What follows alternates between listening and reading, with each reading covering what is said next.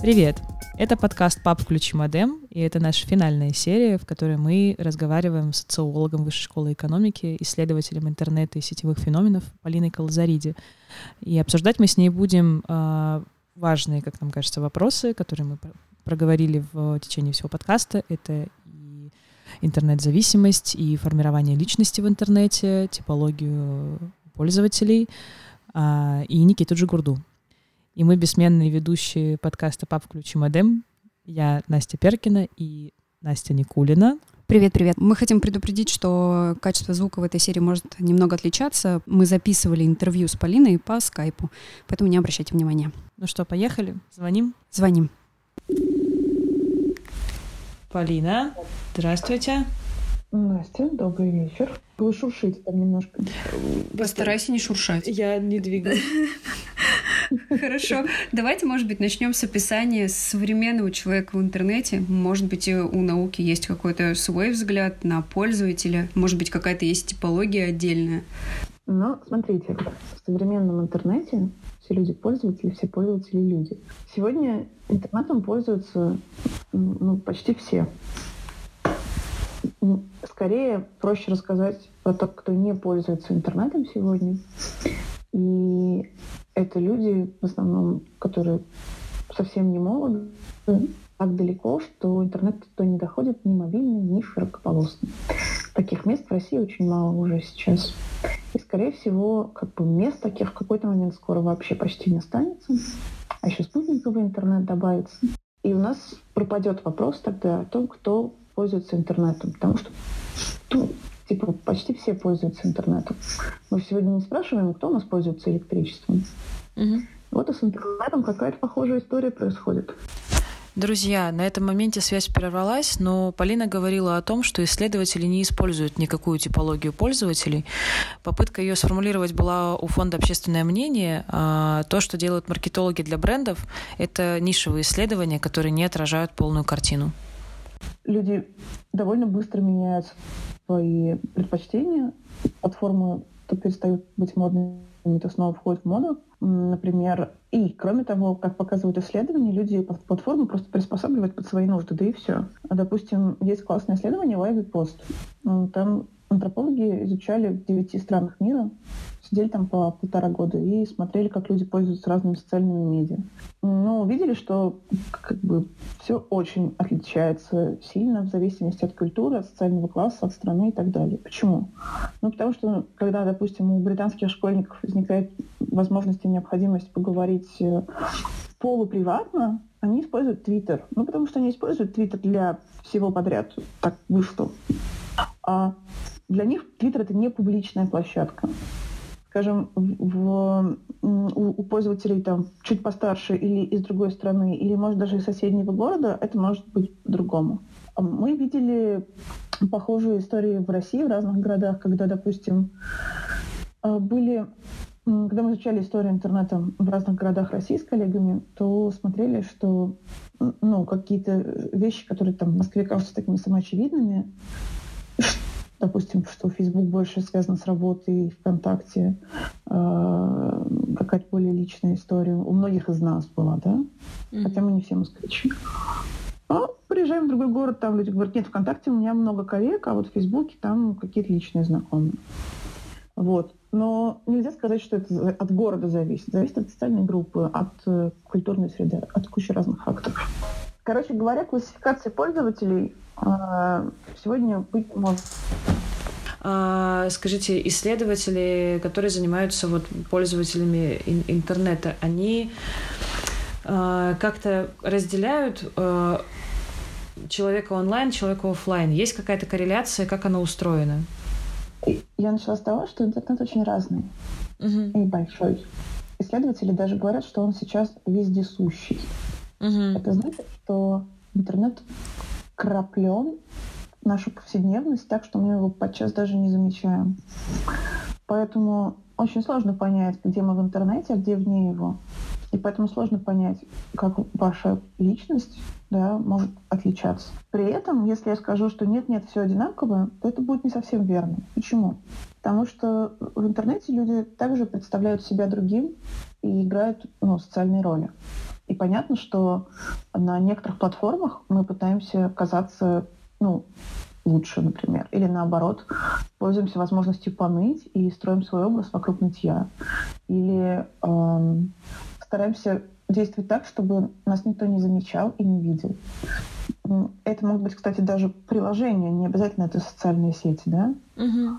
А, но мы ведь и в офлайне тоже подстраиваемся под ситуацию. В маршрутке мы ведем себя не так, как э, когда гуляем по главной улице. Когда мы спешим на работу, мы не такие, как когда возвращаемся с вечеринки. И я сейчас перечислила только точки транзита, да, уже не говоря о том, что там мы разные с, с семьей, с друзьями, на работе и так далее. А, как бы я не хочу брать прям метафору пространства и говорить, что ну и в прост- разных пространствах интернета мы тоже разные. Но даже если подумать таким самым простым образом, да, что вот как бы типа интернет это тоже как будто такое место, а точнее много-много мест разных и много разных дорожек, по которым мы куда-то спешим и идем, то мы уже увидим, что как бы мы можем отличаться в разных этих местах и пользуясь разными инфраструктурами внутри интернета. Вот. Но где тут у нас онлайн, а где офлайн, уже сказать сложно. Ну, может быть, конечно, жесткая формулировка вопроса вам покажется, но, в общем, согласны ли вы с тем, что культура потребления интернета и этика внутри сети в России, она сформировалась не до конца? И в целом сейчас этот процесс только происходит, и отвечают за этот процесс активные пользователи. Про этику говорят сейчас все, по-моему, не лень. Угу. Это просто, ну, у нас такой сейчас этический бум. Эм, вот. И мне кажется, что это довольно обоюдоострая вещь, потому что все говорят про этику и очень просят правил. Можно, пожалуйста, нас как-нибудь зарегулировать. Можно нам правила дать? Ну, пожалуйста, хоть кто-нибудь. Скажите, что нельзя блогерам показывать себя счастливыми. Или mm-hmm. там скажите, что нельзя блогерам показывать себя несчастными. Вот. И под это подгоняется столько всего, просто это, ну, удивительно. На самом деле, даже если просто посмотреть на разные аргументы, почему нам нужно быть этичными, то такое ощущение, что люди прям очень надоело быть вольнодумными и беззаботными. И хочется, чтобы уже кто-то, наконец, все правильно сказал, как надо.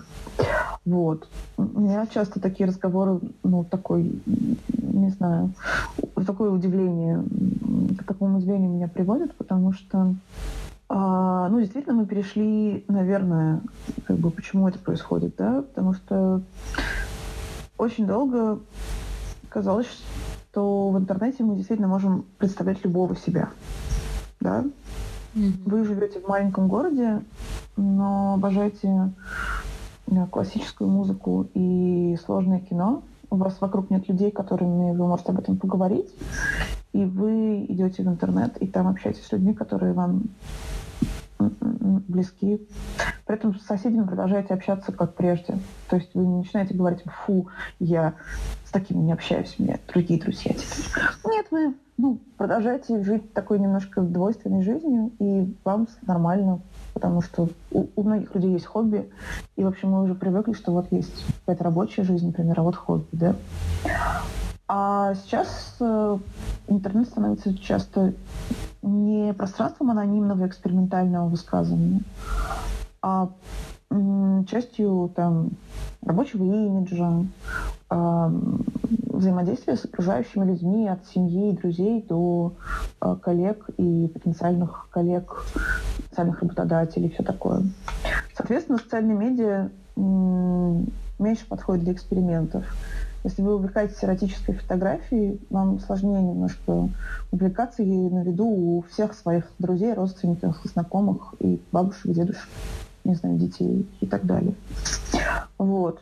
Ну, типа, получается, что границы, которые раньше интернет просто позволял расширять, теперь наоборот, он же заставляет нас определять жестче. И думать о том, какой контент нам уместно показывать этим людям или тем, какой контент заслужит лайки. И ну, пользователи оказываются в интернетом совсем в других отношениях, где он как раз в пространстве не свободы и творчества или альтернатив, а скорее место, где ну, надо представить себя каким-то определенным образом. Вот. Из-за того, что у людей эти образы разные, ну, это, в общем, такая базовая этическая максима сегодня. Люди, все, люди все разные, взгляды у них разные. И тут надо, короче, договариваться, так, чтобы никого не обижать. Отсюда куча этических вопросов. И мне кажется, поворот к в том числе к теме интернета, он связан с этим, что мы такие оба обнаружили, что тут везде чужие границы, что-то надо с этим делать. Но смотрите, ведь э, Facebook уже принимает попытки как-то ограничить, например, буллинг в интернете. То есть э, на YouTube, э, я продолжу про Facebook, то есть у них э, в Инстаграме э, сейчас, когда ты публикуешь какой-то агрессивный комментарий, у тебя есть уведомление, что вы уверены, что вы э, хотите это публиковать, у нас мирное сообщество. Либо в а, Ютубе как раз-таки рядом с эм, разделом, где комментарии, крупно написано, что, пожалуйста, не забывайте о правилах поведения в сообществе. То есть это, в принципе, это попытки какую-то, ну, вот, э, ну, какую-то сторону этики, вернее, как-то контролировать этот, этот процесс. Ну да, Facebook вообще много довольно контролирует. Э, Инстаграм тоже. Например, вы не можете публиковать там фотографии с э, обнаженными женскими сосками. Вы... Там какая-то сложная история, которая до конца непонятно, как разрешилась, связанная с разговорами о сексе, из-за чего довольно много секс-просветителей в России а, оказались в ситуации забаненных аккаунтов. И ну, они рассказывали там, в том числе людям, которые, может быть, не знаю, для которых это важная информация о том, как устроен безопасный секс и все такое, а потом оказались под запретом из-за того, что в Америке законы о сексуальном рабстве новые. Вот. А как бы с агрессивными комментариями, мне кажется, я меньше знаю про эту историю, но, э, конечно, очень интересно понять, что как бы алгоритмы могут считать агрессивным, а что нет, на какой культуре основаны их принятие решений, а какой способ взаимодействия они считают идеальным. Ну, в этом просто надо разбираться, надо думать о том, почему так. Если там в истории с сексом мы более-менее знаем, откуда ноги растут, в истории с эм, теми ограничениями, которые могут быть истории с буллингом, ну, я просто не знаю ее корней, поэтому мне сложно сказать. Но наверняка они есть. Вот. Ну, так вы правы, конечно, соцмедиа очень сильно идут сейчас к ограничениям внутренним и будут дальше продолжать идти. Им же надо оставаться классными котиками, чтобы их всех любили, все любили. Вот. Выполнять запрос на самоцензуру. Они это и будут делать. Uh, у меня вот такой вопросик uh, есть. Вот у меня просто... Ну, сейчас будет небольшое признание. У меня есть uh, guilty pleasure, в котором... Ну, то есть, правда, мне стыдно в нем признаваться, но иногда в моменты сильной усталости я захожу в Инстаграм Анастасии Волочковой. Так. Да. вот такая вот история. Вот. И э, я не знаю, насколько вы знакомы с ее с контентом, который она публикует, но, в общем, так или иначе он там где-то всплывает иногда. Вот. Она мне страшно нравится на самом деле, потому что как бы вот это вот такое тотальное принятие, ну, я не знаю, насколько там, конечно, уж правда принятие, но, по крайней мере, попытки себя принять вообще в любой форме, и, да, не про физическую, а вообще в, целом, а, это, как мне видится, прекрасно. Но, а, в общем, довольно часто в ее э, инстаграме появляются фотографии ну, то есть они просто с точки зрения, там, я уже не говорю про хороший вкус или еще что-то, тут это вкусовщина, понятное дело, но с точки зрения этики, наверное, это довольно сомнительный контент, когда Анастасия сидит в поперечном шпагате в тотально экстремальном мини-купальнике вот, сидит на какой-нибудь там, на, на мысе какой-нибудь роскошной яхты. Ну, то есть, в общем, там как бы до греха недалеко, в общем-то. А, а, какого, какого греха-то расскажите? Какого, какого, какого греха тотального обнажения в соцсетях, где есть дети? Не, ну ладно. Так. Вот. И вот, в общем, э, и, естественно, ей прилетает э, много комментариев по этому поводу. То есть я их не просматриваю, я, я понимаю как бы об этом, когда она публикует следующий пост и говорит, что вот, вы опять меня захейтили, вот такие вы плохие, в общем, не нравится, отпишитесь, дескать. И мне интересно, насколько... Mm-hmm а, насколько мы вообще... А, и там, да-да, там часто присутствует фраза, что, дескать, это моя личная страница, и я на своей личной странице могу публиковать все, что мне заблагорассудится. Вот вопрос, собственно, вот в этом. То есть на, насколько вообще мы можем, в принципе, сейчас говорить о том, что у нас в интернете есть что-то личное, где мы можем делать что угодно, и насколько интернет, в принципе, может быть пространством свободы, там, ну, вот, вот, этой неконтролируемой свободы, когда мы делаем там что угодно. Вот. Слушайте, я открыла блог Анастасии Волочковой, давно не заглядывала. А верхним постом, что вы не поверите, но это просто вау. Дорогие мои, на мою премьеру в Вегасе уже скачет на коне мой вселенский друг Никита Джигурда. На этом коне, только на белом. Мы к нему едем, вы придете. Билеты можно приобрести на первой странице моего сайта. ну вот, видите, меняется. Джигурда скачет на коне, представляете? Нам такое не снилось, конечно. Я бы включила звук, но я боюсь испортить вам подкаст. Ничего Хотя страшного, нет, мы, мы готовы. Отца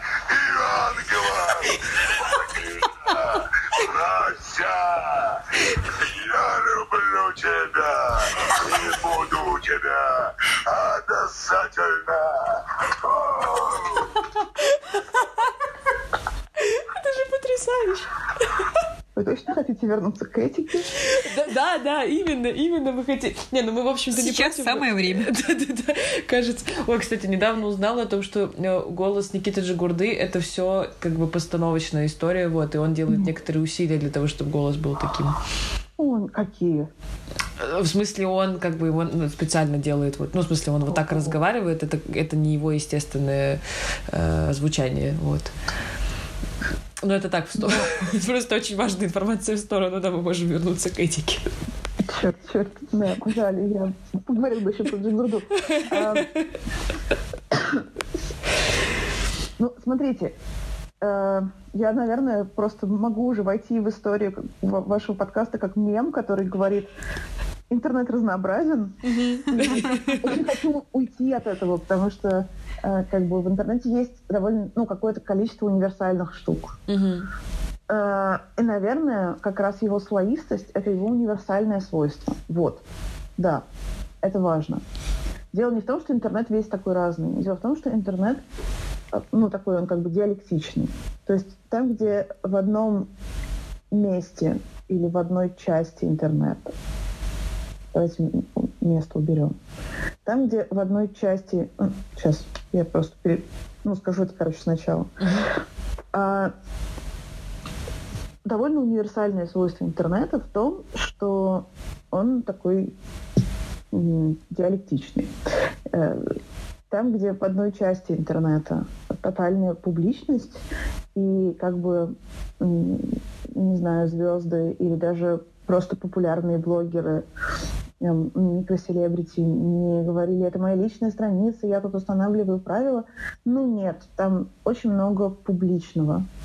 Но одновременно с этим развиваются площадки, платформы, сервисы, которые позволяют, наоборот, вести дневник, который реально никто не видит.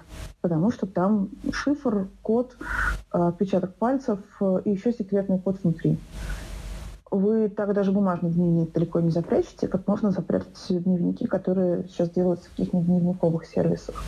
Появляются чаты с суперсильным шифрованием, в котором вы все сообщения стираются мгновенно, едва ваш собеседник их прочитает.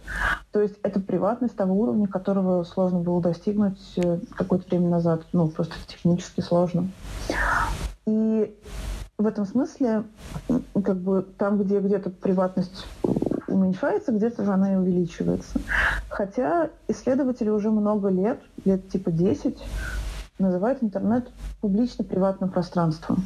То есть если все-таки рассматривать эту классическую, хотя все время меняющуюся позицию, типа приватное и публичное, то мы говорим, что нет, интернет всегда приватно-публичен. Это его свойство.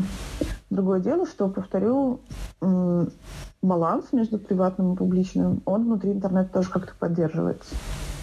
Ну, вернее, не как-то, а разработчиками, создателями, дизайнерами, э, регулировщиками и так далее. То есть, ну, не сам по себе поддерживается, а люди, которые его ну, создают, и пользователи в том числе, они как раз этот баланс и поддерживают.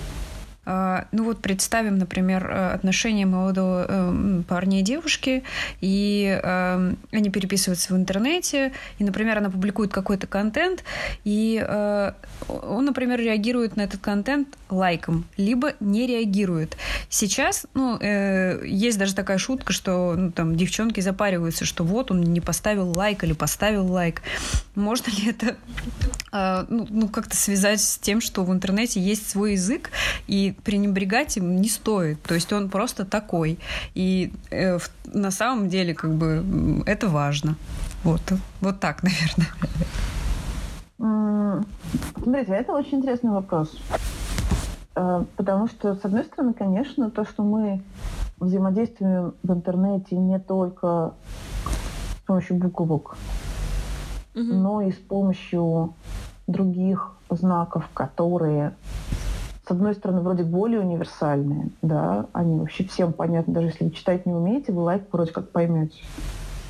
Но с другой стороны, они менее универсальные, потому что как бы лайки же могут раз, значить разные вещи. Лайк может значить, я вижу твой пост, или вау, вот эта фотография очень красивая, или а, я тебе сопереживаю, сочувствую. Да? Допустим, инстаграмный лайк один, и вот он несет в себе все это множественность смыслов.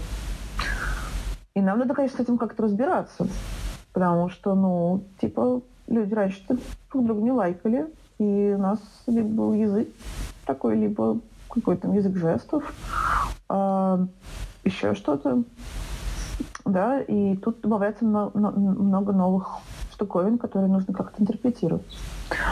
Вот. Ну и люди, в общем, делают. Мне кажется, что сейчас как раз очень много можно увидеть э, того, как разные отдельные люди, институции под себя лайки подстраивают как-то. И там, ну, у маркетологов лайки — это KPI. Там все понятно. Сейчас уже, кстати, все менее понятно, потому что лайк — это только начало. Классно, что за ним последует, говорят маркетологи, и такие, типа, надо, чтобы человек там сделал какой-то экшен другой, дополнительный.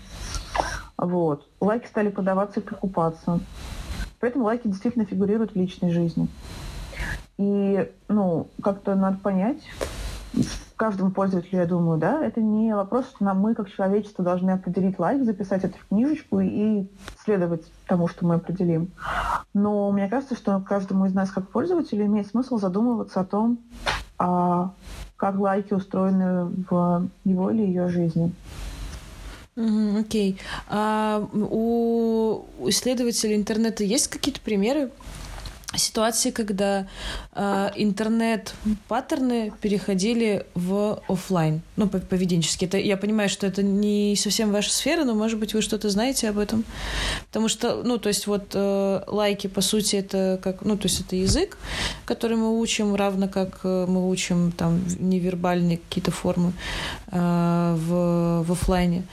А если что-то вот, ну, как бы, что сработало наоборот, что из интернета перенеслось в, в физическую действительность, назовем это так?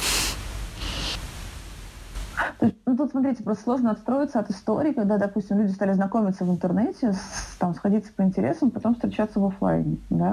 Угу. Или там люди начали обмениваться советами какими-нибудь, там, сообщество, не знаю, рыболовов или родителей, или еще кого-то. И у них появилась куча офлайн активности Таких историй э, гигантское количество. Не знаю, там, там вот мы изучаем родительские форумы в разных городах России. Ну, там просто в каждом втором есть история про то, что вот там женщины познакомились, стали делать бизнес, стали делать какие-нибудь экскурсии или еще что-нибудь. И потом, конечно, это разрослось, стало большой городской историей. Вот. Или там заниматься активизмом. Тоже стало большой городской историей. То есть это происходит постоянно уже много десятилетий. Ну, нет, много лет. Не десятилетий пока что. Но это такая ситуация классическая. А, ну, э, вы просто упомянули, что человек сейчас утром просыпается с интернетом и э, ложится спать, собственно, тоже с интернетом. То есть, э, по-моему, уместно уже говорить, что в таком режиме легко на это как-то подсесть, и сейчас уже появляются какие-то первые исследования зарубежные, и, э, если я не ошибаюсь, э, э, уже есть какое-то сообщество в Великобритании, которое пытаются как-то школьников уже оградить от социальных сетей, чтобы они были более сконцентрированы на учебе и школе, вместо того, чтобы там залипали на Фейсбуке или где школьники проводят свое время. Ну, вот какое место у интернет-зависимости в исследованиях и как-то как-то э, мир ученых обеспокоен этим или нет? Ну, смотрите, вообще интернет-зависимостью начали интересоваться, мне кажется, очень давно, э, где-то с нулевых годов. И где-то лет 10 назад его начали лечить в Китае электрошоком. Что? И, короче... Ну, смотрите, как только мы говорим слово «зависимость», мы тут же вводим медицинскую лексику. Угу. Мы сразу говорим, это ненормально. Да вы больные просто, вам надо лечиться. Все. Угу. Как бы дальше уже ну, люди поступают с, с, с этими диагнозами в меру той медицинской культуры, которая есть в разных обществах. Поэтому э, как бы отдельный вопрос просто как бы как, как возникает эта тема с интернет-зависимостью, кто ее поднимает и зачем. Ну, не в смысле, что это теория заговоров, а просто что, почему там, допустим, нам проще объяснить какие-то вещи с точки зрения психо- психологии, чем рефлексировать и разбираться в том, как устроена наша социальная жизнь. Проще, конечно, сказать, нет, у меня, конечно, диагноз с интернет-зависимостью, а не пытаться понять, что ты делаешь в интернете, и рефлексировать это. А что такое вообще вот. интернет-зависимость? Каковы ее критерии? Ну, смотрите, я вот сейчас пытаюсь сказать, что ее не существует. Вы чувствуете это? Ну, как бы да, вот, но просто я э, скорее даже не сейчас не про вас, а про... Ну, то есть вот исследователи, которые говорят про интернет-зависимость, вот они ее как формулируют, знаете ли вы? Ну, я знаю, потому что я немножко интересовалась тем, что они mm-hmm. делают, но для меня это объект исследования. Это как... Э, попробуем привести пример какой-нибудь. Да вот критерии бы интересно понять, то есть где грань между э, пользователем, который ну, тупо много проводит времени в интернете, там, потому что это его работа, например, а где человек зависимый от интернета. И вот от интернета зависимые, вот тоже, ну, мы, как, в какой-то степени мы все от него зависим, то, что у нас там и уже упомина... упомянутые онлайн-банки, и там, не знаю, облачная система хранения файлов, и Google Доки, таблицы, Slack, там что угодно, вот, то есть вот как бы зависимость-то она, она вот в чем? Что про это ну, вот, Мне кажется, вы очень справедливо сейчас э, пытаетесь обозначить, что интернет состоит из все-таки разных штук. И, соответственно, э, когда мы начинаем считать какую-то отдельную привычку человека очень сильно доминирующей над его или ее жизнью, мы начинаем называть это зависимостью. И если это связано с э, социальным исключением, то все срабатывает. А знаете, Мишель Фуко, такой французский Да, да, да, конечно. Да, есть, есть э, ну, работы про историю безумия, mm-hmm. и почему да, да, да. людей, в общем, в разные эпохи там обвиняли, объявляли сумасшедшими, что с ними делали как бы эта книга очень здорово просто ну, показывает, как развивается, как меняется в разных э, исторических периодах, исторических периодах понимание того, что такое сумасшедший и что с ним нужно делать с человеком, если он такой, да, и как признать его, какие признаки есть. Мне кажется, когда мы начинаем думать про интернет-зависимость, тут прям важно иметь в виду вот эту фукульдианскую историю, что а, как бы интернет-зависимым нужно объявить человека, да. Почему это будет сделано? Потому что он, ну, видимо, как-то социально не встраивается, не встраивается в те системы отношений, которые кажутся нам нормальными, да, и как бы исключается из них. И тогда мы думаем, м-м, с человеком что-то не так. А дальше вы совершенно правы. Нам надо думать, а что вызывает здесь подозрение, да? Я сейчас стою не на позиции того, что нам нужно найти интернет-зависимость, а с позиции того, что нам надо понять, почему мы начинаем о ней говорить. Угу. Мы начинаем о ней говорить, потому что, например, мы э, видим, что в интернете люди очень много общаются. То есть вот вы спускаетесь в метро. В Екатеринбурге есть метро уже, да? Да, да. да. Вот. А, там все люди с телефонами. И вы такие, о боже, они же раньше разговаривали друг с другом в метро, а теперь они смотрят в экраны. Нет, ребят, они разговаривают друг с другом. И когда люди просыпаются и засыпают с телефоном, они часто разговаривают там друг с другом мы как-то еще пока не лечим людей от избыточной общительности. Даже наоборот, это часто считается, знаете, достоинством. А, все такие, да, надо общаться с людьми, поддерживать с ними там, контакты, не сидеть в уголке. Да. Другое дело, что да, там есть какая-то история стигматизации, например, феминистские исследования есть классные, которые показывают, что мы считаем, что нередко люди считают, что мужчина по телефону разговаривает, а женщина трепится. Исследование на английском, поэтому перевод вольный мой, но ну, как бы часто про это говорят таким образом. А часто забывают, что именно благодаря тому, что женщины разговаривали по телефону, телефон стал телефоном, а не телеграфом. Про это есть тоже классное феминистское исследование. Ну, в смысле, оно уже сейчас не только феминистское, просто хорошее. Про то, как пользователи позволяют нам изобретать технологии до их классных функций, а не останавливаться на том, что придумали скучные инженеры. Ну, инженеры иногда не скучные, конечно, я так. Угу, да, понятно. Ради красного словца. А, возвращаясь к зависимости, ну, надо понять, что не так с нами, если мы хотим как бы разделить мир на нормальный и ненормальный, на мир зависимых и независимых. Вот, мне кажется так. Когда ученые начинают это изучать, они чаще всего занимаются... Да, тут, тут есть все-таки история про... Сейчас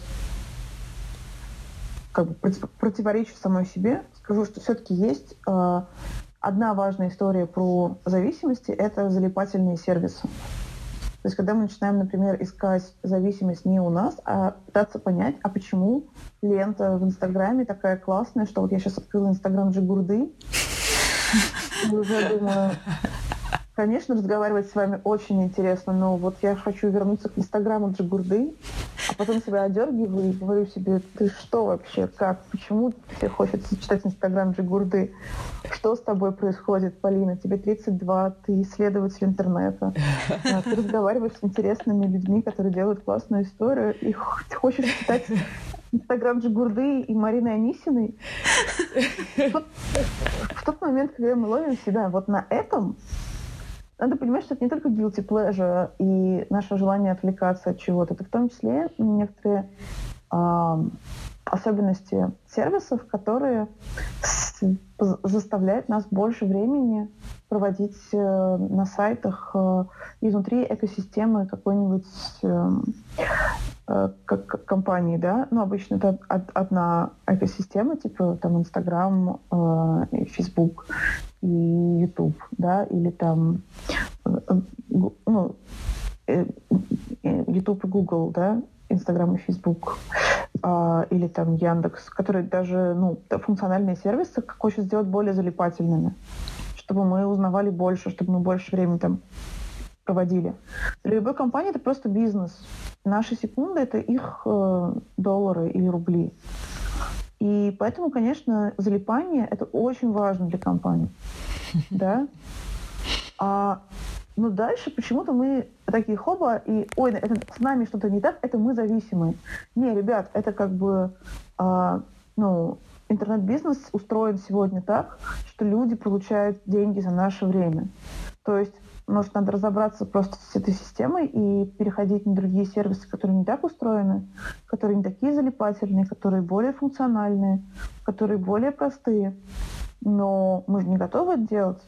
Мы как пользователи очень часто такие, ну нет, ну как, ну там же нет никого, и э, а Инстаграм такой милый, и там есть Никита Джигурда.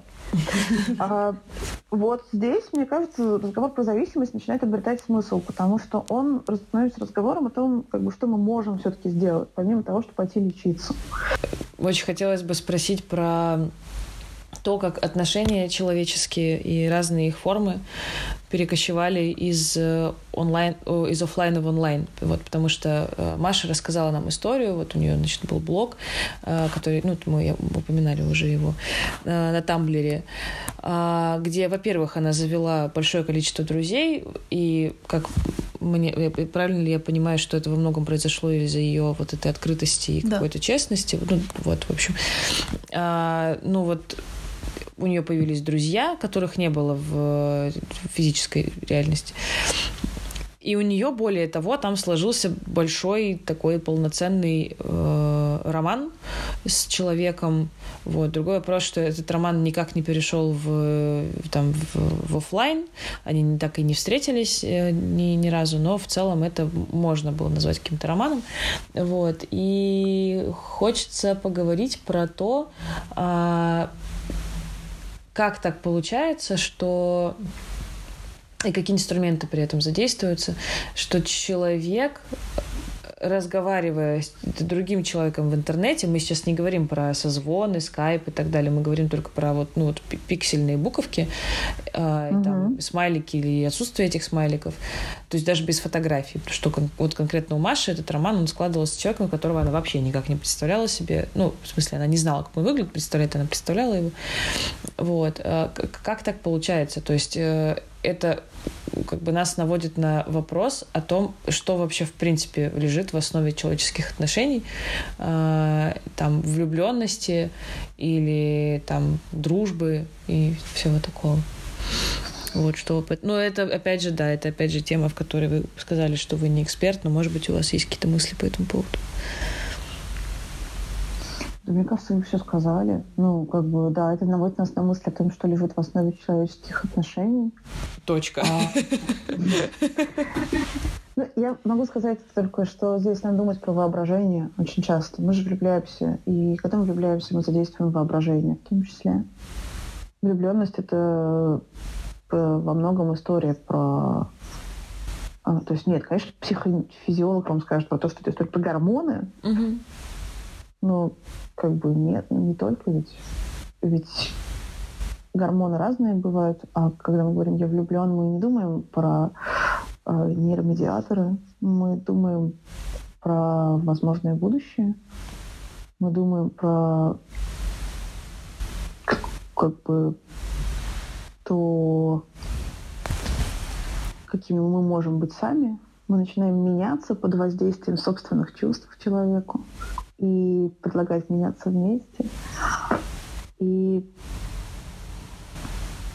настолько, настолько ли важно э, то, какая форма у этого, конечно, важно. Ну, как бы, если мы смотрим на культуру, ну, конечно, это важно. Всегда ли она связана с телесным соприсутствием? Да, конечно, нет. История, слава богу, знает очень много историй романов в письмах. А, история 20 века уже знает романы по телефону там есть голос. История 21 века знает много романов через интернет. И это классно. Мне кажется, потому что воображение — это большая часть э, истории про наши чувства, и интернет позволяет ему работать очень по-разному и включать какие-то новые вещи, которых, которые было сложно включить раньше. Вот это, знаете, соприсутствие в чувственном моменте ожидания, когда вы видите, что ваш собеседник пишет, и там такое а, во многих мессенджерах идут такие точечки, знаете. О, Они да. ритмично миграют. Это же чистый секс, ну что.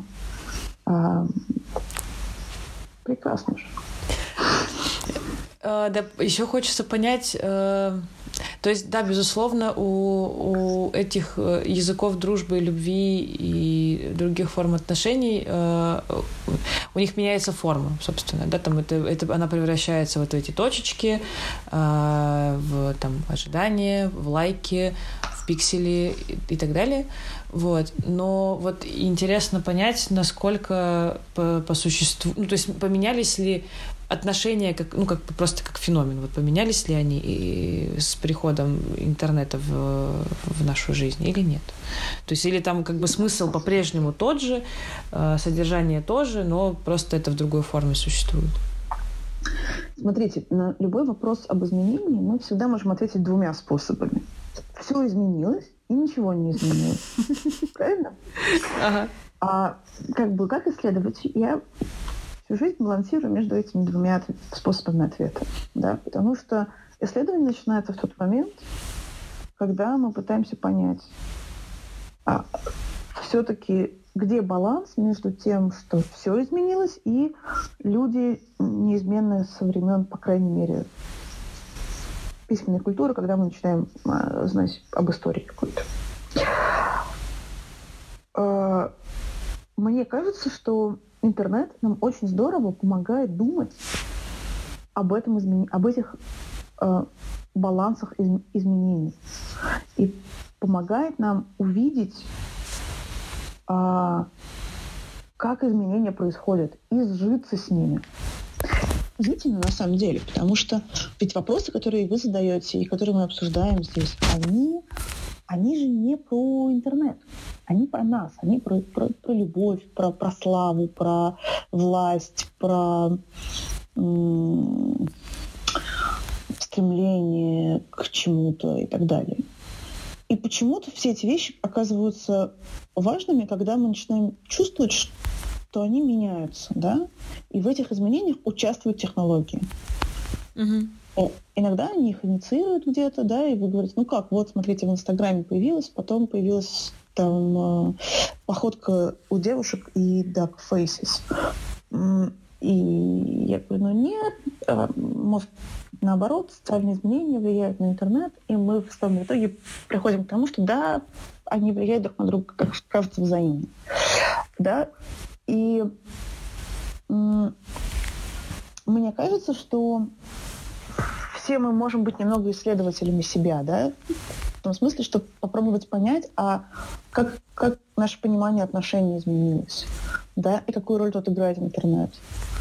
В последнее время, я не знаю, стали больше говорить о полиамории. Влиял ли на это интернет? Да, в общем, кажется, что нет. Ну, в смысле, нет ни одного исследования, которое бы показывало какую-нибудь там корреляцию взаимную полиамории и интернета.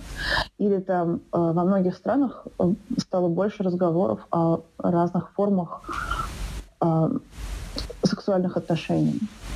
Э, повлиял ли на это интернет? Сложно сказать, да. Во многих странах, наоборот, стали какие-то нормы более строгими за последние 20 лет.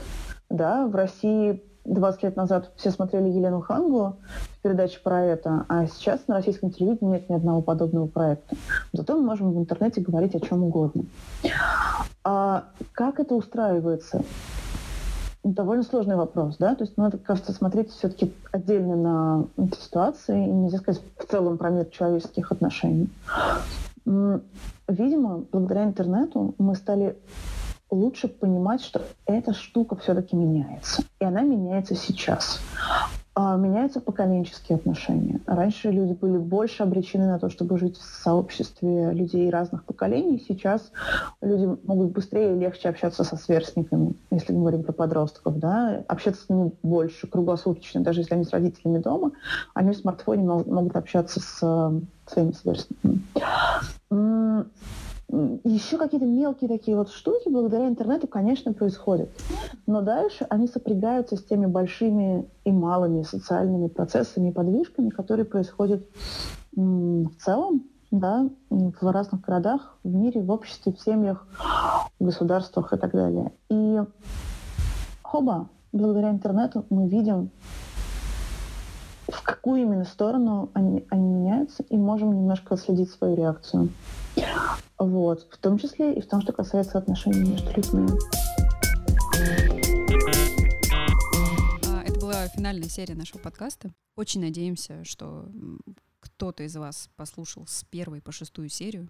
Привет. Мне кажется, что, помимо всего прочего, Маша крутой пример того, как личность реально сформировалась в интернете, а, и то, как э, на нее повлияли именно блоговые платформы, там, соцсети, а не офлайновые отношения с людьми. Вот, в этом случае, мне кажется, это вообще удивительная какая-то история, потому что, ну, надо полагать, таких историй наверняка должно быть много. Вообще очень хочется оставить какой-то наш имейл или контакт, чтобы вдруг кто-нибудь нам написал свой фидбэк, потому что Машина история, она хороша еще тем, что она как уникальна, так и, в принципе, мне кажется, э, она достаточно типична, потому что mm-hmm. наверняка э, девушки ее возраста, которые послушают наш подкаст, возможно, они узнают в ней в себя. Но на самом деле меня вот выпуск с Полиной, он успокоил, как бы то ни было, потому что а, вот эта вот болезненная тема, о которой, в принципе, мы так или иначе говорили, про зависимость и вот про то, что интернет нас затягивает, заменяет нам офлайн, а, ничего не заменяет, то есть он просто дополняет. Ты же а, зависимо это не от самой сети и от телефона, то есть ты же в нем общаешься, то есть э, вот эта функция важная, общение, она просто перетекла в другое пространство. Ну вот я из разговора с Полиной э, для себя почерпнула важную мысль про, тоже про интернет-зависимость, что, по сути, твое, твоя жизнь в интернете, твоя активность в интернете, активность в общении с людьми — она, в общем-то, является продолжением твоих поведенческих паттернов в жизни в целом, ну, в, там, в офлайн жизни. То есть и разделять их, то есть нет такого, что ты а, в офлайне ты один, а в онлайне ты другой. Окей, ты можешь в сеть выкладывать только те вещи, которые ты считаешь, ну, там, репрезентативными, а, э, как бы какой-то репрезентацией твоей жизни, твоего быта, привычек и прочего, но при этом даже сама вот эта черта а, когда ты показываешь только что, что тебе выгодно, оно, она тебя также характеризует как человека в, ну, просто в повседневности. Причем мы знаем кучу интернет-профилей, которые выкладывают просто все просто все. И они не пытаются не создать какую-то иллюзию там. Mm-hmm. То есть они выкладывают там завтрак, выкладывают себя без косметики, выкладывают себя там, не знаю, с синяком под глазом.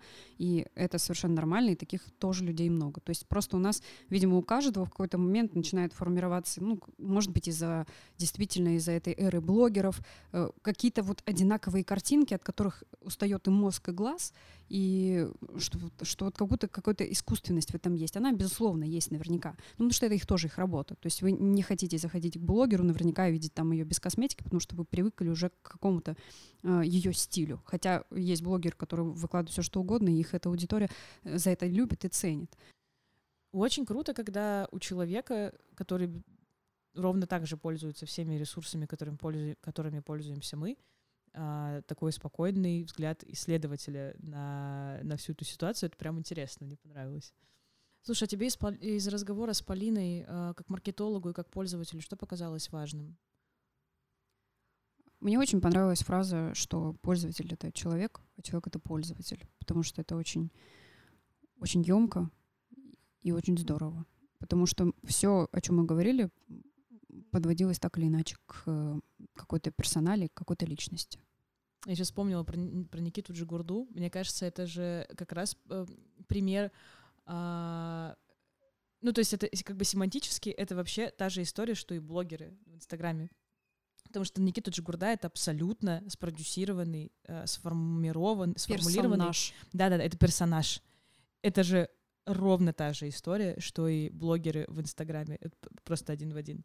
Это забавно. Я вот сейчас вот, вот это вот поняла. И опять же это возвращает нас к гипотезе о том, что, что в интернете, что в действительности работают одни и те же схемы и одни и те же, одна и та же логика поведения людей. А, в целом это был э, классный разговор. Мне очень понравилось. Это был первый опыт э, записи подкаста для меня. Я очень переживала. Пожалуйста, не ругайте нас за наши ошибки и монтаж. А, мы надеемся, что это было интересно. А, я в восторге от эксперта. Очень благодарна а, героине и рада знакомству вообще с Машей. И надеемся, что вы найдете тоже для себя что-то интересное. Может быть, вас разговор тот же с Полиной тоже успокоит, либо настроит на какой-то другой лад.